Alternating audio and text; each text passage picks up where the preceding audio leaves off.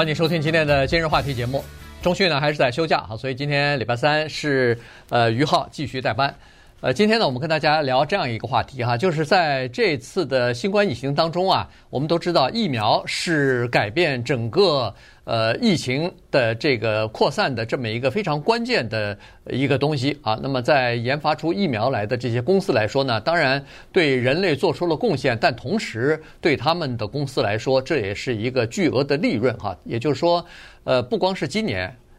呃，去年、今年，然后包括明年、后年，可能都需要这个疫苗。所以呢，这个来说是你如果研发出了疫苗，在美国的 FDA 或者在这个世界卫生组织获得认可的话，那基本上就拿到了一个恨不得是至少是最近这几年，呃，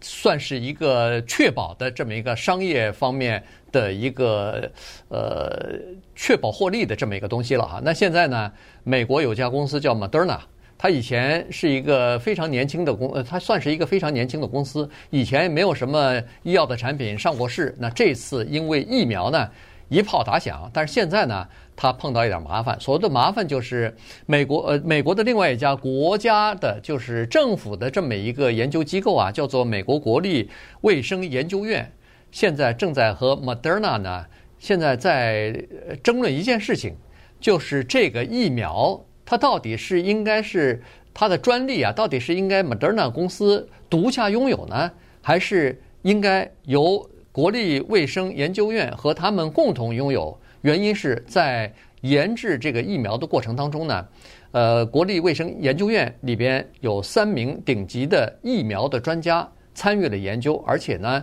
还这个尤其是在其中的核心的部分方面呢，还做出过贡献，起过很大的作用。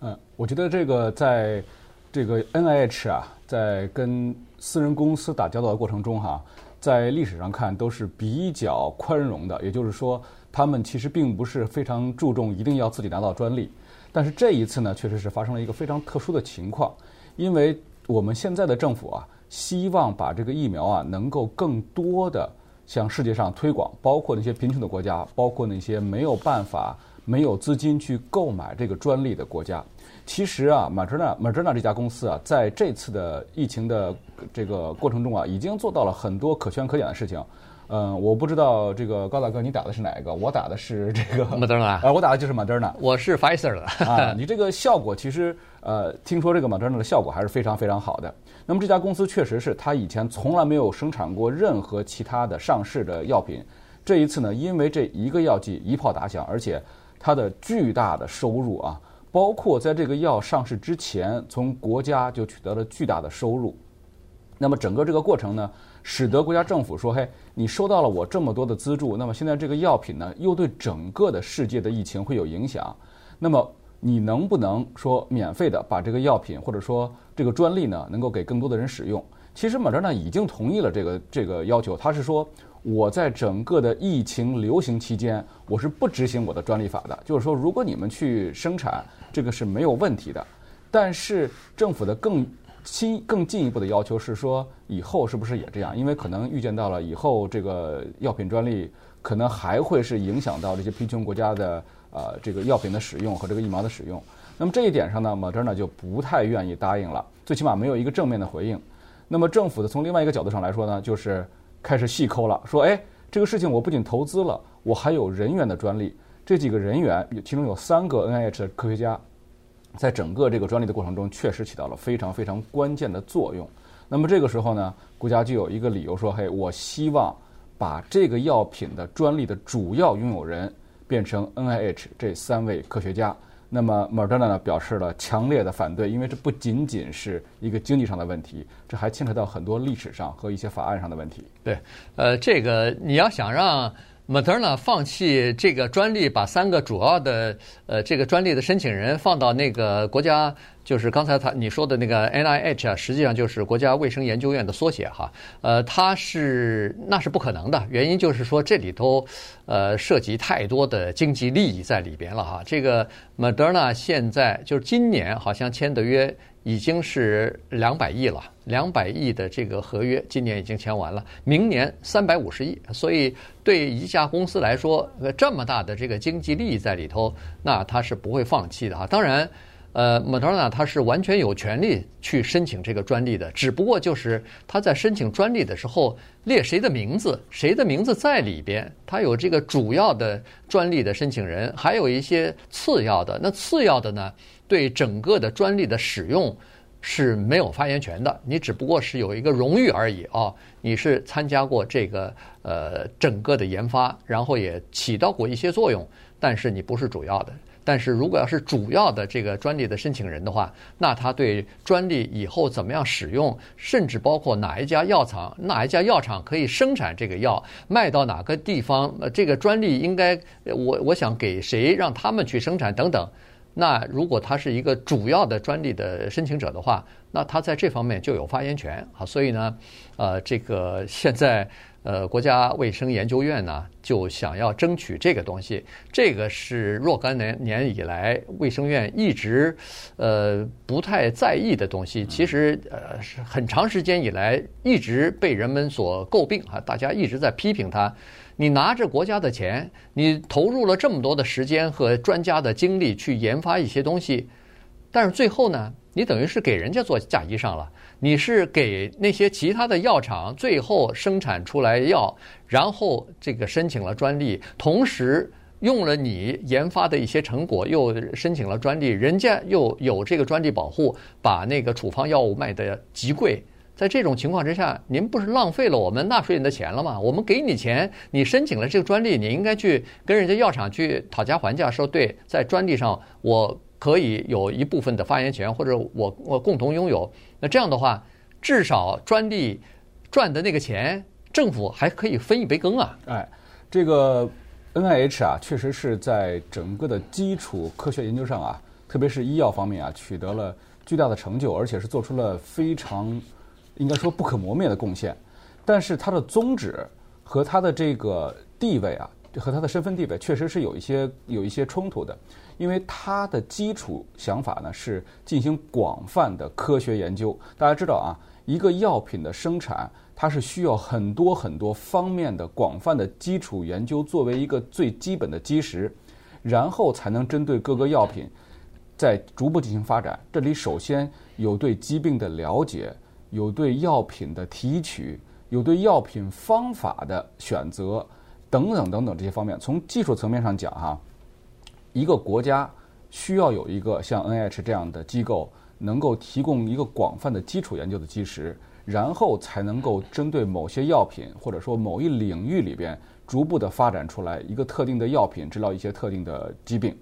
那么 N H 在这件事情上，这三位科学家，首先这三位科学家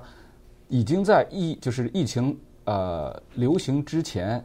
已经跟 Moderna 合作了四年，而且投入了一百八十亿的资金给这家公司。这家公司也，我觉得也是很幸运啊，没有任何药品生产就获得了一百八十亿资金，可见美国的这种基础研究对于私人公司的这种慷慨的支持。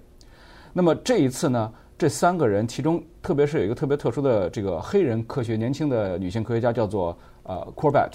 她在这个里边。起到了非常关键的作用，而且他们在最初的一个雏形的药物里边的时候呢，是他们给这个命名是 COVID nineteen 的一个呃一个名字给冠在上面了。这个新冠病毒大家知道是其实是长期存在的，嗯、包括我们呃是。以前的另外一个流行病是 SARS，SARS 也是冠呃也是冠状嘛，哎，它也是冠状冠冠状病毒，所以这些研究其实是呃在美国长久历史上已经是国家花了纳税人很多很多的钱去做了这么一个事情，而且这次呢又有科学家又有 NIH 的科学家做了非常关键的这个呃算是研发方面的呃呃科研成果，那么这个时候莫德纳如果想全部的把这个专利自己独占，而且呢。还不希望说能够分配给这些贫穷的国家，那么我觉得马哲呢在声誉上面啊，他可能可能占有，就是最起码在道德高地上，他可能是没有这个优势了。呃，对，但现在呢，就是在业内哈，当然都是说应该呃给这个国家卫生研究院呃，就是至少承认人家。加入到你的这个呃团队当中，然后做出了贡献啊，在研发这个疫苗的过程当中，而且做出的这个贡献是比较主要的。那稍待会儿我们再看看他们做出的是哪一些贡献哈。然后呢，呃，就这个问题呢，我们再稍微的再看一下，那这个国家呃这个卫生研究院啊，它这到底是不是呃应该得到这个部分的专利。今日话题，欢迎您继续收听今日话题节目。今天跟大家讲的呢是这个 Moderna 哈，这家呃生产呃这个疫苗的公司呢，他们和呃国家卫生研究院之间的这个纠纷哈，在今年七月份的时候呢，据说是 Moderna 已经向呃美国的专利局提出了申请，要申请这个疫苗的专利了。那么在这个专利的名单当中呢，没有把那个呃国家卫生研究院里边的三位主要的这个研究人员啊。呃，给列在里边，那所以才引起了这个纠纷啊。所以现在就看最后呃申请的情况到底怎么样。现在是不是应该补一些人员进去啊？最后申请下来的专利大概主要的这个申请人到底是谁啊？等等。如果要是没有的话，没有把这个国家。呃，卫生研究院的人不放在里边的话，那有可能会引起官司啊，有可能会打官司。那这个一打起来，那可就是呃，第一是比较昂贵，第二呢，肯定也是呃有非常广泛的影响的哈。照这个目前的状况来看，这三个国家卫生院的研究人员啊，当然一个是他们的国家研究院很大啊，它有各种各样的研究中心，其中有一个就是叫做疫苗研究中心。那么这个疫苗研究中心的主任啊。就在那个三人小组里边哈，就是支援这个 Moderna 来研发冠状呃疫苗的这么冠状病毒疫苗的这么这个三人小组当中，呃，他应该算是呃怎么说呢？就是他应该算是一个态度吧，就是说哦，我们的这个呃政府方面呢也是积极的配合你们。它起的作用有多大不知道，但是呢，它下面的两个主要的研究人员是非常厉害的。一个是现在已经退休的，呃人啊，叫做啊 Barney 呃 Graham 啊，他是原来退休之前呢是这个疫苗研究中心的副主任，他呢。领导的就是刚才所说这个 Corbett，呃，这位黑人的女性啊，她是一个挺厉害的研究人员，呃，这个叫 Kiss Me Kia 哈，这个名字叫 Kiss Me Kia，呃，她呢，他们两个人做出了非常大的贡献，原因就是他们在这个。呃，这次的新冠病毒之前就已经研究那个冠状病毒的疫苗了，研究冠状病毒的这个细胞呃的这个情况哈，就是说在细胞融合之前，利用蛋白质的这个情况，要确定呃冠状病毒里边的一种蛋白质啊，然后用这个东西呢，他们已经申请了专利了。这个呢是呃美国的两家疫苗公司所采用的。技术的这个基础啊，他们有这个专利，呃，Pfizer 和 Moderna 用的是同样的这个技术啊，所以呢，在这种情况之下，据说是 Pfizer 因为在疫苗当中使用了他们的技术，就是国家卫生研究院的这个技术，还支付了这个专利费啊，因为他用了嘛，所以他就要支付这个专利费。但是 Moderna 因为是和国家卫生研究院。是叫做合作单位，在这个之前已经合作了四五年了，所以呢，他们连这个专利费都没有用，而且在申请专利的时候呢，还把人家这三个主要的，应该算是比较主要的研究人员，还抛开了。嗯，这个确实上听起来呢，好像是 Moderna 在很多方面啊做的怎么说不够意思，但是。法律和历史上面的有很多案例呢，可能跟这个还是有相冲突的。我们待会儿可能会看一下美国历史上为什么会出现像马德纳这样的，而而且马德纳为什么有它的理由。但是我们可以看一下这次呢，NIH 的几个论的论点啊。我因为个人的这个背景主要还是来自私人公司，所以我觉得 NIH 的有几个论点呢，好像听起来不是在商业界里边非常有利的一个论调。首先，他是说，马德纳在未上市的时候。你这样一个年轻的公司，没有任何产品，就已经获得了一百亿的疫苗研究拨款。但是这些拨款也是通过各种各样的审核渠道向国家申请的。呃，Moderna 可以申请，其他的公司也可以申请。Moderna 是因为自己的优势，所以拿到了这笔基金。如果这笔基金不给 Moderna，可能也给别的公司，而且别的公司有可能研究出了药品，也可能研究不出来药品。所以这个我不觉得可以是作为一个嗯。呃就是说，一定要把 NIH 的科学家加入到这个这次的疫苗的专利里边的一个非常有利的一个说辞哈。第二个就是说，呃，二零二一年 Moderna 的疫苗，就是今年呢，它的疫苗的收入已经达到了一百二十亿哦，这么一个年轻的公司，一百二十亿，听起来是一个很让人眼红的数字。那么更更严重的是，二零二二年，就是明年的这个疫苗预定呢，已经达到了三百五十亿。那就是说，哦，你这个公司已经赚了这么多钱了，那你这个疫苗的专利是不是应该考虑到一些其他的人？我觉得，呃，在道理上，可能我们听众可能觉得这个是可以考虑的，但是实际上法律上和真正的商业运行上啊，呃，这个经济的收入跟这个呃专利的拥有不能挂上直接的关系，应该还是看对于专利的这个贡献大小。那么第三个，我们就说到了这个这个政府机构啊，呃，说了，我们这里有一个黑人的研究员，嗯、在这个研究方面取得了重要的进进展。那么这里还有一个很多的社会意义，呃，这个黑人研究员可能如果把它放到这个专利里边，